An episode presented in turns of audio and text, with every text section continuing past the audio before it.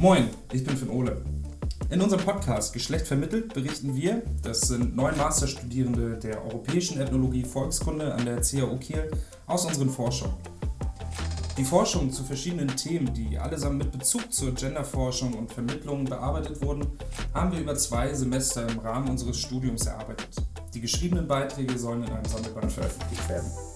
In diesem Podcast soll es aber darum gehen, die Forschenden als Person zu Wort kommen zu lassen und über ihre Erfahrungen im Feld zu reden, um einen Blick hinter die Kulissen des europäisch-ethnologischen Forschens zu bekommen. Heute habe ich mit Martha gesprochen. Sie hat sich in ihrer Forschung mit der Männerberatung Schleswig-Holstein auseinandergesetzt. Seit wann es so ein Angebot in Schleswig-Holstein gibt, an wen es sich richtet und warum Scham, Gewalt gegen Männer sowie Opfer- und Täterrollen manchmal schwierige Themen sind, das hört ihr jetzt.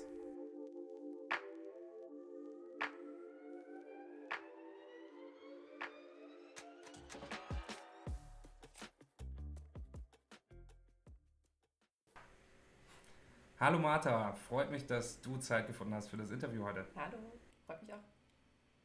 Du hast dich ja mit der Männerberatung Schleswig-Holstein beschäftigt in deiner Forschung. Magst du uns erzählen, was die Männerberatung ist und an wen die sich genau richtet? Ja, das ist schon gar nicht so unkompliziert, das zu beantworten. Das ist eine Initiative, die sich schon vor einigen Jahren gegründet hat, die zuerst durch eine Stiftung finanziert wurde und mittlerweile aber ähm, vom Land Schleswig-Holstein bezahlt wird. Und das nennt sich ein Modellprojekt, ähm, was quasi herausfinden soll, ob es ähm, einen Bedarf gibt für eine Beratungsstelle für Männer, die Opfer von häuslicher oder sexueller Gewalt geworden sind. Also es ist vergleichbar mit Angeboten, die es ähm, für Frauen ja viel gibt, ähm, mit Anlaufstellen wie Frauenhäusern und so weiter, bloß halt, dass es sich dezidiert an Männer richtet. Und sowas gab es halt und gibt es nach wie vor in Deutschland ähm, kaum tatsächlich. Ah, okay.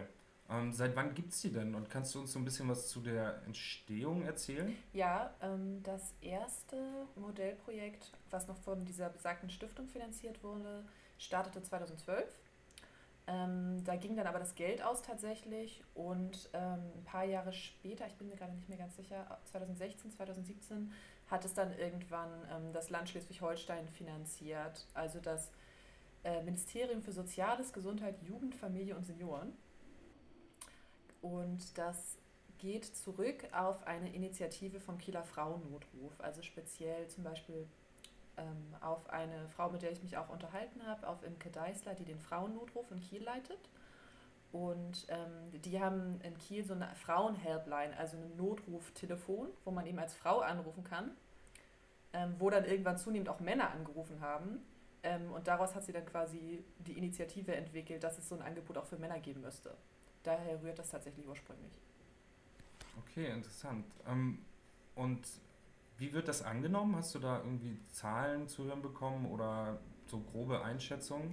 Das ist scheinbar unterschiedlich. Also ähm, es gibt drei Standorte Schleswig-Holstein weit, die das Projekt tragen, nämlich einmal in Kiel den äh, Frauennotruf, dann in Elmshorn, in Elmshorn den Wendepunkt e.V. und in, in Flensburg äh, Pro Familia. Mhm. Und ähm, die werden tatsächlich wohl etwas unterschiedlich frequentiert und genutzt. Ähm, ich weiß jetzt speziell gerade von der, ähm, vom, von der, vom Frauennotruf in Kiel, dass es da so ungefähr 150 hilfesuchende Männer im Jahr waren in den letzten Jahren. Okay. Und wie viele Mitarbeitende sind das? Also wie viele arbeiten in diesem Projekt mit, an diesen drei ähm, Zweigstellen, sag ich mal? Mhm. Ich glaube, das sind pro Stelle so zwei bis drei. Also in Kiel sind es jetzt speziell drei. Ähm, ich glaube in Elmshorn und in Flensburg jeweils zwei. Da bin ich mir gerade nicht mehr ganz sicher. Okay. Dann ist es ja ein relativ kleines Projekt. Ja, vor allem die, die da mitarbeiten, die machen auch noch, also die machen das quasi in, in Teilzeit oder in Halbzeit. Also ähm, die machen auch noch den anderen Beratungsjob weiter, also jetzt in Kiel zum Beispiel die Frauenberatung und in Elmshorn wäre das dann ähm, Traumaberatung, die die Zuständigen da auch noch machen. Und das ist quasi so in Teilzeit ausgelagert, genau. So ungefähr 16 Stunden die Woche haben die Mitarbeiter dafür. Okay, ich glaube, damit haben wir erstmal einen ganz guten Überblick über dein Feld quasi. Kommen wir mal zu deiner Forschung.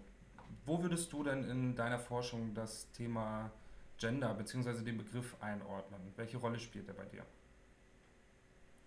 Ja, eine sehr große. Also Ich war erstmal überrascht, dass, dass vor allem diese Binarität eine sehr große Rolle spielt. Also die sich ja daraus ergibt, dass man, wie wir alle wissen, sehr, also schon seit einigen Jahrzehnten ähm, Frauenhäuser hat, Frauennotrufe. Das ähm, Thema Gewalt an Frauen ist irgendwie präsent und in dem Bereich auch institutionalisierter. Und ähm, sowas wie die Männerberatung jetzt ist irgendwie so ein Gegenentwurf dazu. Deswegen hat man sehr stark diese Polarität, Frauen und Männer, die man sonst ähm, vielleicht auch gerade, wenn man aus der Wissenschaft kommt, so gar nicht mehr notwendigerweise immer denkt. Also da denkt man vielleicht schon so ein bisschen hybrider und auch mehr an LGBTQI-Communities. Ähm, das hat, genau, das, damit war ich erstmal in dem Bereich jetzt konfrontiert, dass man da sehr stark jetzt diese Opposition hat, die sich so ein bisschen aus dieser Geschichte dieses Feldes ergibt, sozusagen. Mhm. Und wie, ähm, welche oder wie hast du das in deiner Forschung aufgelöst, sag ich mal? Also wie bist du da quasi auch wissenschaftlich rangegangen, dass es diese Binarität gibt und ähm, warum die vielleicht auch notwendig ist? Also mhm. wie unterscheiden sich denn Frauen- und Männerberatungen und warum ist das in diesem Bereich der Beratung vielleicht auch notwendig? Ja, also, also auflösen konnte ich es nicht. Ich bin natürlich, ich bin jetzt so damit umgegangen, dass ich geschaut habe, ähm, wie wird das jetzt von den ähm, Akteurinnen, die ich interviewt habe, halt behandelt, wie erklären die sich das, dass es ähm, diese mhm. Notwendigkeit womöglich gibt, zumindest in Teilen. Es gibt ja immer auch deutschlandweit Angebote, zum Beispiel für Betroffene sexueller Gewalt, die jetzt nicht irgendwie sich dezidiert nur an Männer oder Frauen richten, sondern wo das erstmal gar nicht thematisiert wird eigentlich. Ähm, ja.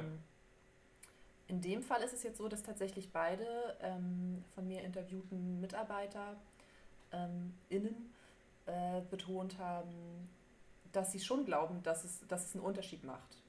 Ähm, und dass zum Beispiel Männer, und das macht einen großen Teil ihrer Arbeit aus, anders angesprochen werden müssen, ähm, dass die Öffentlichkeitsarbeit eine andere ist als für Frauen, weil Männer eben gar nicht so sehr ähm, abgespeichert hätten, war, glaube ich, der Begriff, den sie verwendet hat, dass sie auch Opfer von Gewalt werden können, zumal durch Frauen. Also das ist einfach ähm, die Hemmschwelle ist höher, sich Hilfe zu suchen und überhaupt anzuerkennen, dass man zum Beispiel häusliche Gewalt erlebt. Genau. Mhm. Okay, da würde ich auch gerne später nochmal drauf zurückkommen.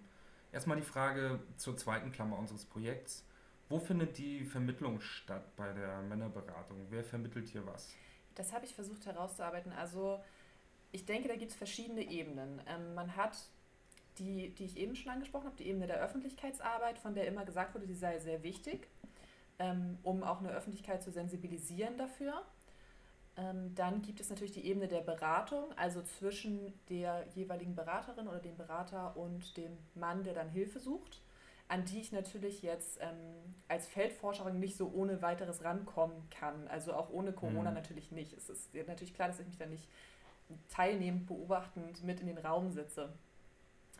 Ähm, genau, wobei auf dieser Ebene natürlich auch Geschlecht ähm, mitverhandelt wird. Und dann gibt es, wenn man ähm, jetzt mal methodenkritisch rangeht, natürlich auch die Ebene der Vermittlung an mich. Also ähm, die Mitarbeiter, die mir über dieses Projekt berichten. Also im Prinzip würde ich sagen, hat man diese drei Vermittlungsebenen. Öffentlichkeitsarbeit, die Beratung selbst und ähm, das Gespräch und die Darstellung mit mir jetzt zum Beispiel als Wissenschaftlerin. Okay, spannend. Und die hast du mehr oder weniger auch alle in deiner Forschung mit untergebracht ja. und mit analysiert. Ja. Genau, also ich habe es ich zumindest versucht, es anzureißen. Genau. Klar, dem Umfang entsprechend. Ja. Mm, wir haben ja alle unterschiedliche Themen, die irgendwie uns als Forschende da auch so ein bisschen gereizt haben. Wie bist du denn auf die Männerberatung aufmerksam geworden und wie hast du dann den Zugang auch zum Feld gefunden? Ja, also ich glaube, aufmerksam geworden bin ich eben durch diese extrem ähm, virulenten Kampagnen in Kiel, jetzt zum Beispiel in meinem Wohnumfeld, äh, wo mhm. überall plakatiert wurde und ähm, in verschiedenen in verschiedenen Kneipen, in ähm, verschiedenen so öffentlichen Orten ähm, legt das Projekt auch Flyer aus mit relativ prägnanten Motiven, die irgendwie Aufmerksamkeit wecken. Dadurch kam ich da drauf und habe dann ähm, eben nachrecherchiert, erstmal online und dann bin ich herangetreten an äh, die Verantwortlichen und habe versucht, das ähm, Gespräch zu suchen. Genau. Das ging dann tatsächlich auch ganz gut, ja. Mhm. Okay, spannend. Ja, tatsächlich ging es mir so, dass äh, nachdem wir in, im Seminar über unsere Forschungsthemen gesprochen haben, mir diese Plakate dann plötzlich auch in der Öffentlichkeit hier in Kiel aufgefallen ja. sind. Ich glaube, es gab mehrere Wellen von Plakatierung. Also zwischendurch sind die immer mal wieder weg gewesen, dann waren sie wieder da. Aber zum Beispiel jetzt hier auch im, im Raum um die Uni rum waren auch eine Zeit lang sehr viele, genau. Mhm. Wie bist du denn dann vorgegangen in deiner Forschung? Also was für ein Forschungsdesign hast du dir überlegt, um diese Männerberatung zu analysieren im Rahmen unseres Projekts? Also ich habe versucht, gerade weil ich dann relativ schnell festgestellt habe, aus unserem Fachbereich, aus so kulturwissenschaftlich orientierten Fächern, gibt es wenig Forschung. Also zur, äh, zur Männerberatungsarbeit, aber auch zu ähm, sexueller oder häuslicher Gewalt gibt es relativ wenig, speziell an Männern dann schon mal eigentlich so gut wie gar nichts. Ähm, mhm. Und deswegen habe ich mich entschieden, dass ich halt möglichst ohne sehr viel ähm, theoretische Vorarbeit oder Begriffsarbeit, Vorannahmen ins Feld zu gehen und eher so Grounded Theory mäßig daran zu gehen. Das heißt, ähm, zu nehmen, was mir begegnet im Feld und das versuchen, zu versuchen auf ähm, Kategorien zu bringen, irgendwie zu verdichten und es dann handhabbar zu machen.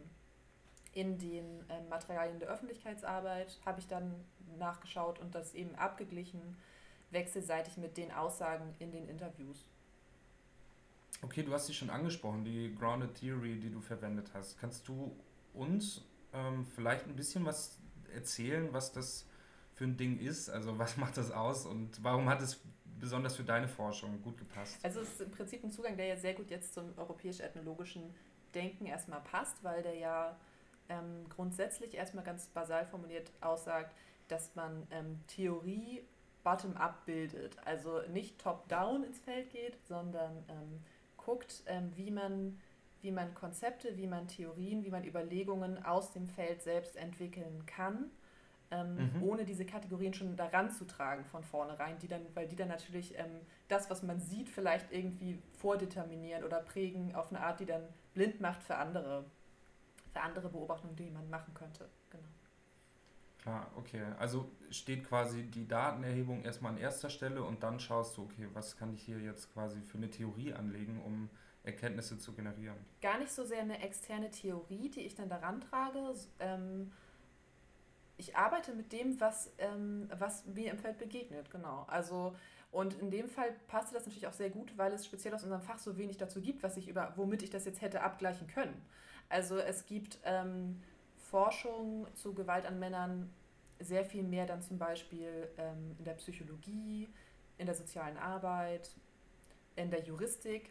Das sind auch ganz viele juristische Begriffe, mit denen man da hantiert, beziehungsweise wo ich dann so ein bisschen drum rumschiffen musste, weil das nicht so primär unser Interesse ist. Ähm, genau, aber aus unserem Fach selbst gab es relativ wenig Forschung, mit der ich da jetzt ähm, überhaupt so gut hätte rangehen können, war mein Eindruck.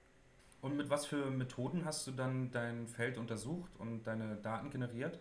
Ähm, ich habe zwei, schwerpunktmäßig zwei Gespräche geführt, zwei lange Interviews mit Imke Deißler vom Frauennotruf Kiel, die ich schon erwähnt hatte, und Sascha Niemann, das ist der ähm, Co-Leiter des Projekts, der eben in Elmshorn sitzt, also bei diesem Wendepunkt e.V. arbeitet und aus der Traumaberatung kommt.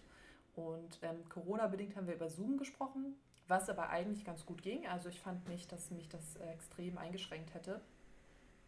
Ähm, genau. Und ich habe dann auch mit online-ethnografischen Methoden gearbeitet, weil, wie ich schon angesprochen habe, das Projekt sehr viel Öffentlichkeitsarbeit macht, versucht ähm, sichtbar zu sein in sozialen Medien, auf ihrer eigenen Website, ähm, genau, neben der Plakatierung im öffentlichen Raum eben auch ähm, digital, weswegen ich mir das dann schwerpunktmäßig noch angeschaut habe.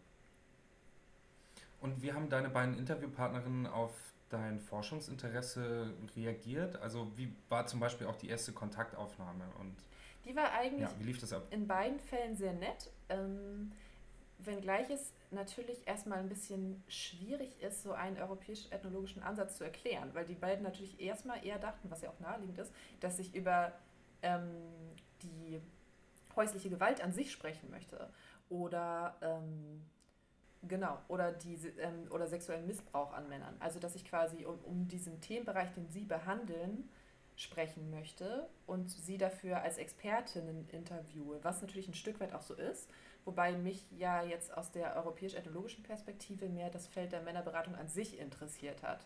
Also die Frage, wie Männlichkeit in diesem Feld und vor allem von diesen Akteurinnen selbst ähm, getragen, verhandelt wird und vermittelt wird.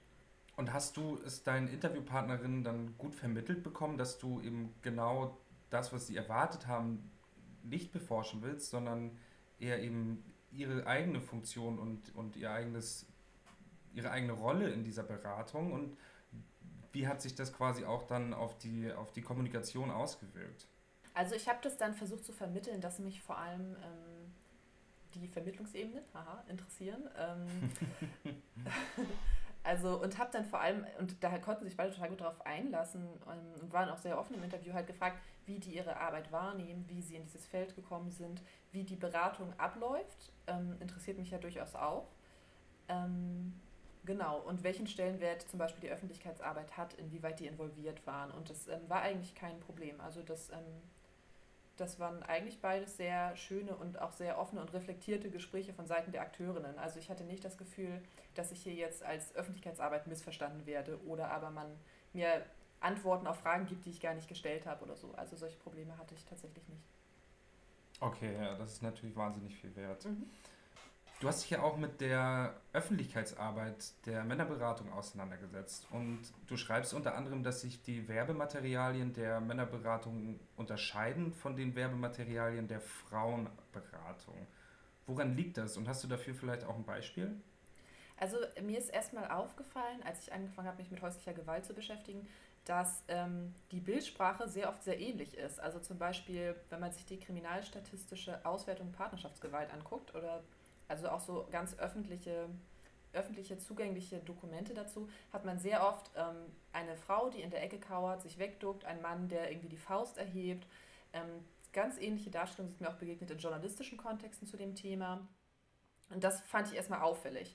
Und das fiel dann auch auf, ähm, weil eben in der Männerberatung selbst dieses, ähm, diese Bilder nicht umgekehrt werden, was man ja erstmal meinen könnte. Also dass man einen ähm, leidenden Mann sieht, der Opfer wird von einer Frau. Das war ähm, tatsächlich nicht so, sondern man hat überwiegend Männer in, ähm, Männer in nachdenklichen Positionen, die irgendwie ähm, spazieren gehen, am Fenster sitzen und eben dieses prägnante Motiv, was auch plakatiert wurde mit ähm, Superman, der auf quasi so einer psychotherapeutischen Couch liegt. Das habe ich auch gesehen, mhm. ja. Genau. Und das ist dann begleitet von dem Slogan, auch Männer brauchen manchmal Hilfe. Und hast du herausgefunden, woran das liegt? Also, dass es da solche Unterschiede gibt? Das ist gibt? tatsächlich genau so ein spannender Punkt, weil ich da, da habe ich sehr lange mit Imke Deisler drüber geredet, ähm, weil das auch ein bisschen strittig war. Also auch innerhalb dieses Projektes, wie, das, wie man dieses Motiv denn jetzt eigentlich findet. Also ob man da nicht gleichzeitig auch Klischees bedient, wenn man jetzt einen Mann als Superman darstellt und eben gerade Menschen nicht anspricht. Unterm Strich war dann tatsächlich aber die Meinung, dass man dass man so eher Menschen erreicht. Also zum einen, weil es Aufmerksamkeit auf sich zieht, ähm, zum anderen, weil man, glaube ich, ein bisschen die Befürchtung hatte, ähm, dass es nicht ernst genommen würde, wenn man das Sujet jetzt einfach umkehrt und vielleicht eine Frau und Mann verdrischt oder so. Das ist nämlich tatsächlich ja auch ein Motiv, und da haben auch beide drauf angespielt, was so sofort ähm, Klischees weckt. Also dieses, das hat tatsächlich auch eine gewisse Tradition im Cartoon, so die Frau, die mit der Bratpfanne ihr Mann hinterherjagt oder sowas. Und ähm, es gibt so eine Geschichte von medialen Repräsentationen, die man da wirklich nicht bedienen wollte, die aber wiederum auch dazu beitragen, dass das Thema oft belächelt wird. Ähm, Sascha Niemann hat zum Beispiel Modern Family angesprochen. Und ähm, mhm. da gibt es auch so eine etwas klischeemäßige Konstellation eines Ehepaars, wo der Mann sehr viel älter ist als die Frau und sie eben auch psychische und zum Teil auch ähm, körperliche Gewalt anwendet, aber das ist eben ähm, komisch, ähm, was es andersrum überhaupt nicht wäre, seiner Meinung nach. Genau, das denke ich auch, ja. Ähm, du hast es am Anfang des Interviews schon angesprochen ähm, und das schreibst du auch, dass in deinen Interviews geäußert wurde, dass bei Männern oft eine andere Art der Scham gezeigt wird, die sie daran hindert, ein Hilfsangebot anzunehmen bzw. auch offen über ihre Erlebnisse zu sprechen. Kannst du uns dazu ein bisschen was erzählen, ja, was es damit also, auf sich hat?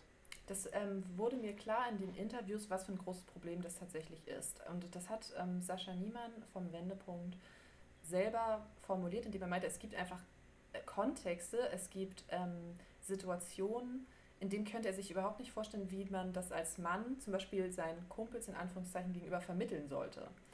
Und ähm, dass es einfach sehr viele Kontexte gibt, in denen man nicht ernst genommen würde als Mann, wenn man sich offenbart, Opfer jetzt speziell von häuslicher Gewalt geworden zu sein. Und ähm, dass insofern bei Männern da die Hemmschwelle einfach sehr viel höher ist, weil das Thema irgendwie unbekannter ist und irgendwie unwahrscheinlicher erscheint, dass Männer Opfer von häuslicher Gewalt werden, als es andersrum der Fall ist. Und quantitativ ist es auch seltener. Zumindest ähm, solche Arten von häuslicher Gewalt, die ähm, massive körperliche Schäden nach sich ziehen. Wobei man in dem Feld selbst eher einen weiteren Begriff von häuslicher Gewalt hat und es gibt eben auch psychische Gewalt, es gibt soziale Gewalt, also Partner oder PartnerInnen, die ihren äh, Partner, ihren Ehemann, Ehepartnerin äh, einsperren, einschließen, Kontrolle über finanzielle Mittel ausüben und so weiter. Also man hat einen relativ ähm, weiten Begriff von Gewalt, wobei ähm, die Wahrnehmung dieses Themas sehr stark eben andersrum funktioniert. Also Frauen werden Opfer von Männern. Und spielt es da dann auch rein, dass du hast hier das Beispiel angesprochen, dass sich Männer zum Beispiel ihren Freunden nicht unbedingt anvertrauen, ähm, wenn sie solche Erfahrungen gemacht haben oder solche Erlebnisse hatten, dass sie mehr oder weniger sich, naja, in diesem normativen, heteronormativen Rollenbild quasi weiterhin selbst sehen wollen und sich quasi auch dem dem Freund gegenüber da nicht ähm, also ich glaub, entfernen wollen Angst, irgendwie? ausgelacht zu werden. Wurde mir zumindest so vermittelt, dass es tatsächlich mhm. ein Problem ist. Und dann wiederum, wenn es um so eine Art von institutioneller Hilfe geht, da ist vielen ja lange Zeit erstmal gar nicht klar gewesen, dass es Beratung gibt, die es ja jetzt auch nicht flächendeckend gibt und die ja auch eher eine Ausnahme ist jetzt hier mit der Männerberatung. Also es gibt ähm, wenn es gar kein Wissen darum gibt, dass es Hilfsangebote gibt, nimmt man vielleicht auch gar nicht unbedingt an, dass es ein Problem ist. Also das, ähm, das sind ganz schwierige ähm, Dynamiken, die sich da herausbilden, weil das Projekt ja sowohl häusliche Gewalt als auch sexuellen Missbrauch äh, umfasst. Wäre vielleicht auch noch wichtig zu sagen, dass viele Männer, die die Hilfe gesucht haben und das Projekt überhaupt erst initiiert wurde, weil es so verstärkte öffentliche Diskurse gab um sexuellen Missbrauch im Kontext der katholischen Kirche und ähm, bestimmten reformpädagogischen Schulen und so, die so in den Nullerjahren und in den Zehnerjahren sehr viel ähm, prominenter geführt wurden. Was wohl dann dazu geführt hat, dass sehr viele Männer Hilfe gesucht haben, weil dieses Thema mal auf dem Plan stand und man überhaupt sich mal darin verorten konnte und gemerkt hat, ah, das, das, ist, das ist irgendwie ein Problem, das betrifft nicht nur mich und man gibt sich nicht nur die, selbst die Schuld daran. Ähm, dieses Wissen wurde dann zunehmend ver verbreitet und das ist ähm, wichtig und trägt eben dazu bei, dass man überhaupt anerkennen kann, dass man selber auch Opfer davon geworden ist und vielleicht einen Anspruch auf Hilfe hat. Und wie sieht es dann heute mit der gesellschaftlichen Akzeptanz aus? Also auch aus Sicht der Akteurinnen, mit denen du gesprochen hast, welche Probleme hat man heute noch dabei, männliche Opfer ähm, zu erreichen? Also es gibt so unterschiedliche, ich würde nicht sagen Konfliktlinien, es gibt unterschiedliche so Irritationslinien. Zum einen war es wohl tatsächlich so, das hat mir Imke Deißler erzählt, dass viele Fraueneinrichtungen erstmal ein bisschen skeptisch war, dass man jetzt ähm, speziell als Frauennotruf Kiel sich an sowas beteiligt und das sogar mitinitiiert, weil man eben in dieser feministischen Tradition steht und man so ein bisschen die Annahme hatte, ähm, sowas müssen Männer aufbauen. Genau, das war halt aber offensichtlich nicht der Fall, weswegen ähm, man sich gesagt hat, ähm, wir haben die Kompetenzen, wir können das auch für Männer anbieten. Es ist ein bisschen kompliziert. Ich denke, es gibt immer noch ähm, Kontexte, in denen das schwierig vermittelbar ist, wurde mir zumindest dann auch nochmal in den Interviews gesagt. Also, dass, dass es Fälle gibt, ähm, zum Beispiel von Männern, die von Frauen mit K.O.-Tropfen betäubt werden und ähm, sexuell missbraucht werden. Und ähm, das, es gibt überhaupt kein Wissen und es erscheint so unwahrscheinlich, dass, ähm, dass es einfach kein Thema ist, was öffentlich verhandelt wird. Und häusliche Gewalt an Männern selbst zum Beispiel auch nur ganz schleppend und sexuelle Gewalt an Männern, ähm, also Kindesmissbrauch wahrscheinlich zunehmend, weil es ja einfach ähm, immer wieder medial Nachfutter gibt, quasi aus der katholischen Kirche, muss man ja leider auch dazu sagen.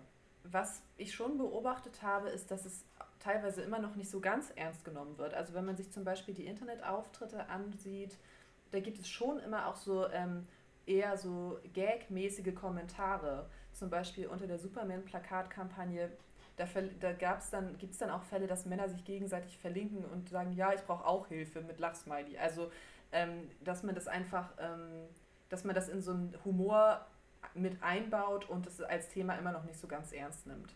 Ich denke, das ist schon immer noch ein Problem. Auf der anderen Seite ähm, steigt die Akzeptanz durchaus auch. Also es ist wohl zum Beispiel so, dass sehr viele Polizeistationen sehr dankbar waren, dass sie jetzt diesen Kontakt der Männerberatung haben, den sie dann weitervermitteln können an betroffene Männer, mit denen sie konfrontiert sind. Und da begegnete dem Projekt und den Mitarbeitern wohl eigentlich überwiegend sehr viel ähm, zu, Zuspruch und sehr viel Anerkennung. Und man hatte auch befürchtet, dass, da, ähm, dass es ein bisschen haariger sein könnte. Das war dann aber wohl oft gar nicht so sehr der Fall.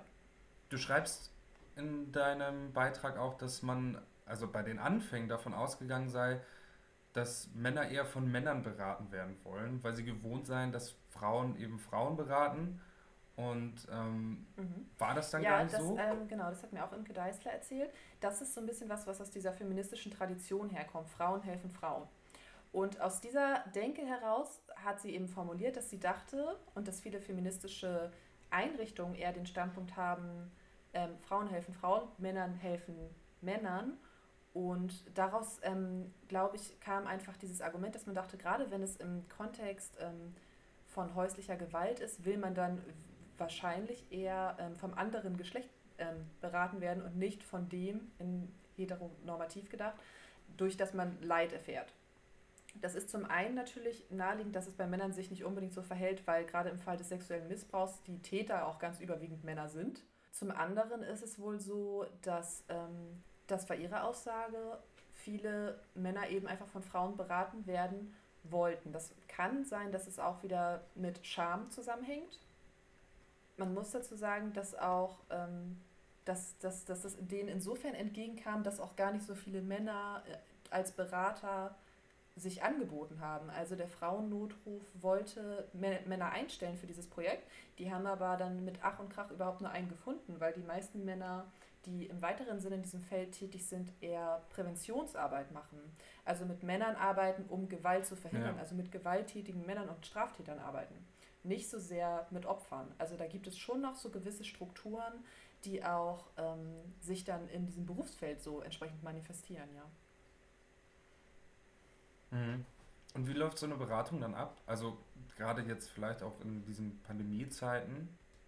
Ich denke meist auf Distanz. Also die haben wohl auch das Angebot, dass man das dann online macht, via Zoom oder telefonisch. Oder was man wohl vorher auch mal gemacht hat, ist eben spazieren gehen. Also ich denke, man richtet sich da sehr stark an den Bedürfnissen der hilfesuchenden Männer aus, um das eben auch möglichst niederschwellig zu gestalten. Und das kann dann, und es ist auch in der Regel ähm, in der jeweiligen Anlaufstelle, also in Kiel, in Elmshorn oder in Flensburg. Aber wenn der Bedarf ist oder der Wunsch da ist, das irgendwo anders zu machen, dann wird das, ähm, denke ich, auch ermöglicht. Genau. Und so weiter es halt momentan ähm, Corona-bedingt möglich ist, wahrscheinlich auch online. Das weiß ich nicht ganz genau.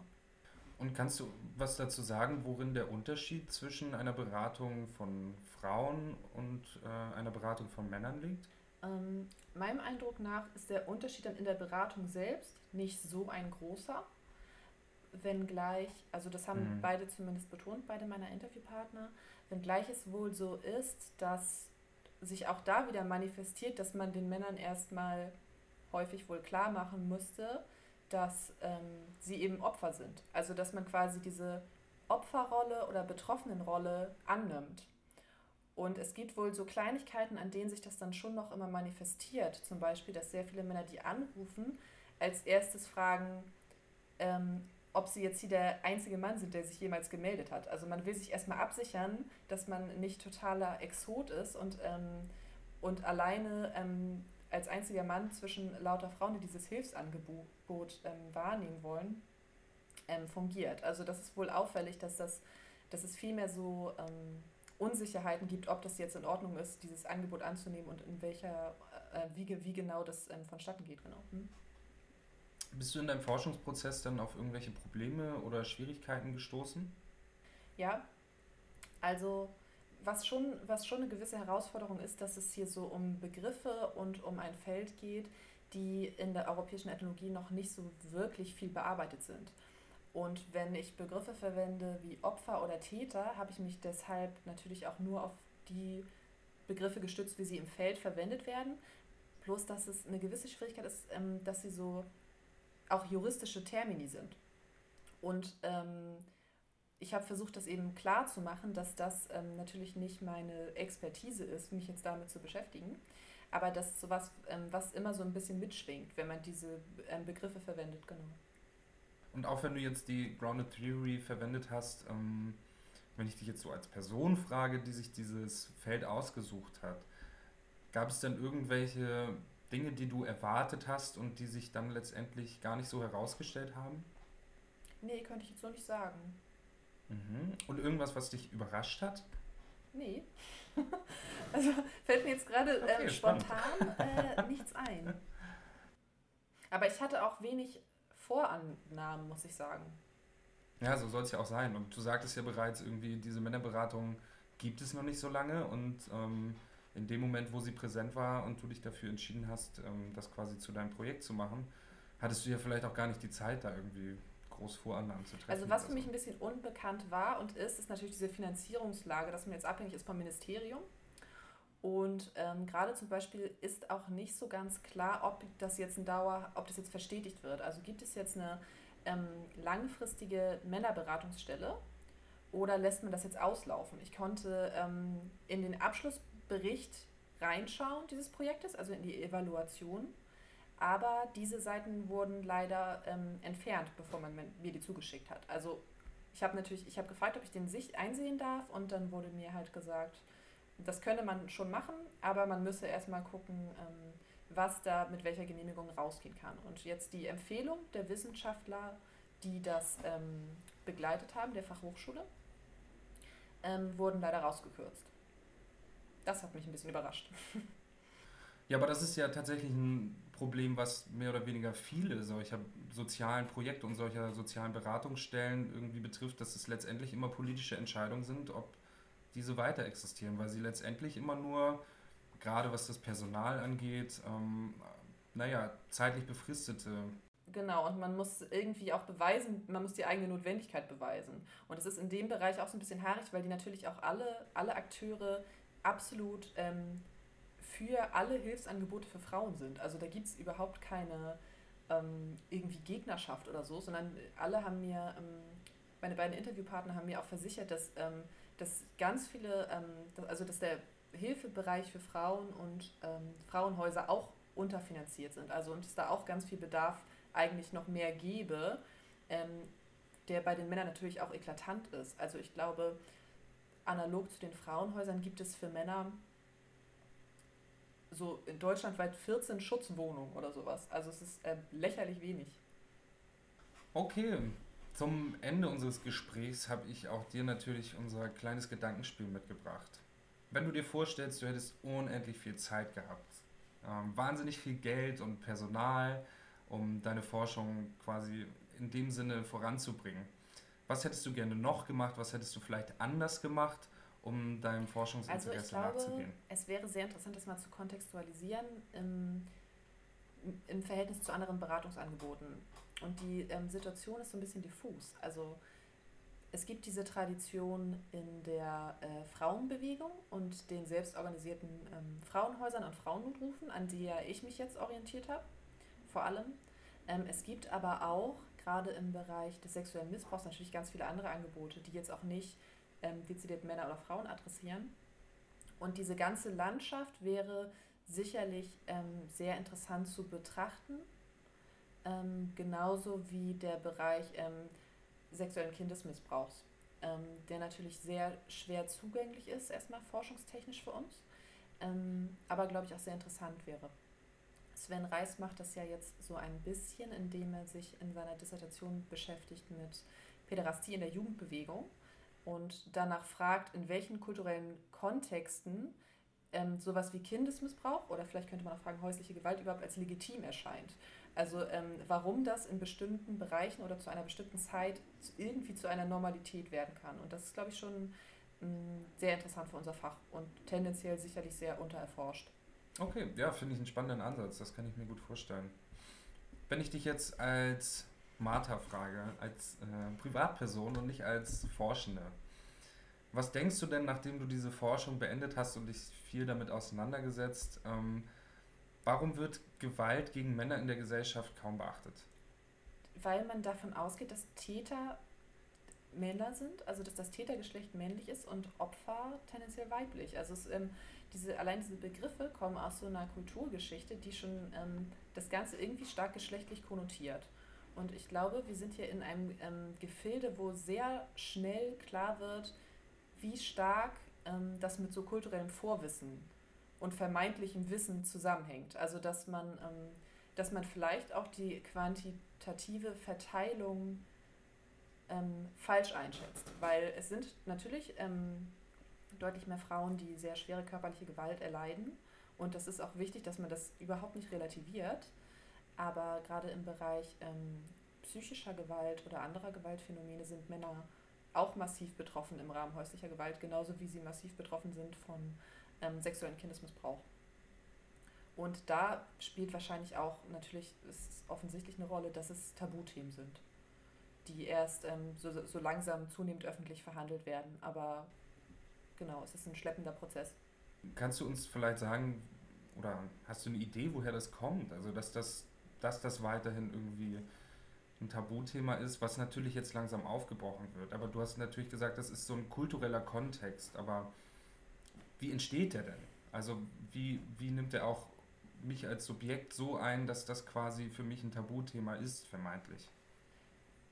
Ja, das ist, es ist umfangreich. Also speziell im sexuellen Kindesmissbrauch muss man dann wahrscheinlich festhalten, dass, dass das Konzept Kindheit irgendwie als unvereinbar mit Sexualität angenommen wird und dass, ähm, dass ja auch ähm, Päderastie, also dass relativ wenig Wissen über so Päderastie und Missbrauch da ist. Und wenn, dann ist es wahrscheinlich eher sehr oberflächlich. Ähm, also da ist sicherlich sehr viel Nachholbedarf.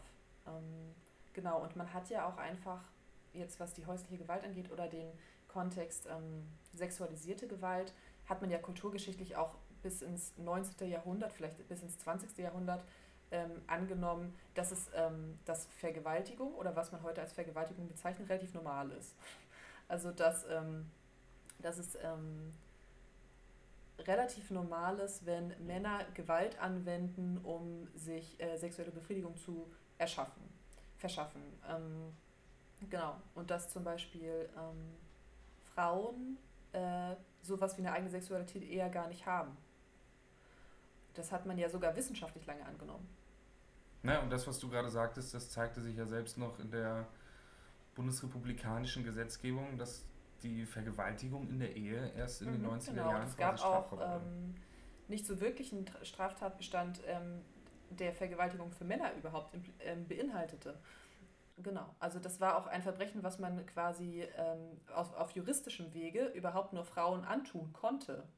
Okay, dann habe ich zum Schluss noch eine letzte Frage aus unserer Service-Kategorie. Was denkst du denn, liebe Martha? Ähm, wer sollte denn vielleicht darüber nachdenken, sich mal an diese Männerberatung zu wenden oder wenn ich am, in meinem Umfeld etwas mitbekomme, wie kann ich dieses Thema vielleicht vorsichtig ansprechen und auf solche Beratungsangebote aufmerksam machen?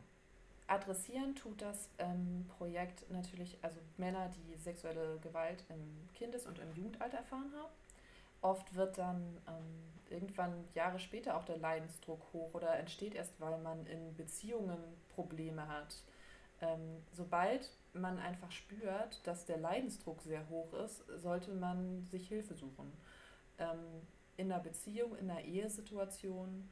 Ähm, es muss nicht immer zu schweren körperlichen Verletzungen kommen, damit es sich um häusliche Gewalt handelt. Also das ist, ähm, das ist klar. Das kann auch in kann auch psychische Gewalt sein, es kann auch soziale Gewalt sein, es können verschiedene ähm, Phänomenbereiche sein und ähm, eine Beratung an sich, also das ist ja, das kann man ja sogar auch ähm, erstmal ganz unverbindlich machen.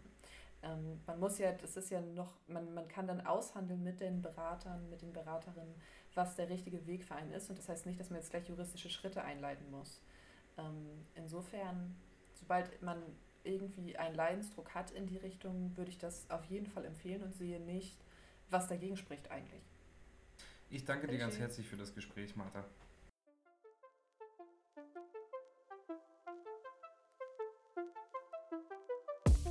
Dieser Podcast ist im Rahmen eines Moduls im Masterstudiengang der Europäischen Ethnologie Volkskunde an der Christian-Albrechts-Universität zu Kiel entstanden. Die Gespräche fanden über Zoom und Jitsi statt. Wir bedanken uns herzlich für die technische Unterstützung durch den offenen Kanal Kiel und bei unseren Dozierenden Martina Rüpel und Peter Hinrichs, die uns durch das Projekt begleitet haben. Solltest du Fragen oder Feedback zu der aktuellen Folge oder dem Projekt haben, findest du uns unter dem gleichnamigen Profil auf Instagram. Vielen Dank fürs Zuhören.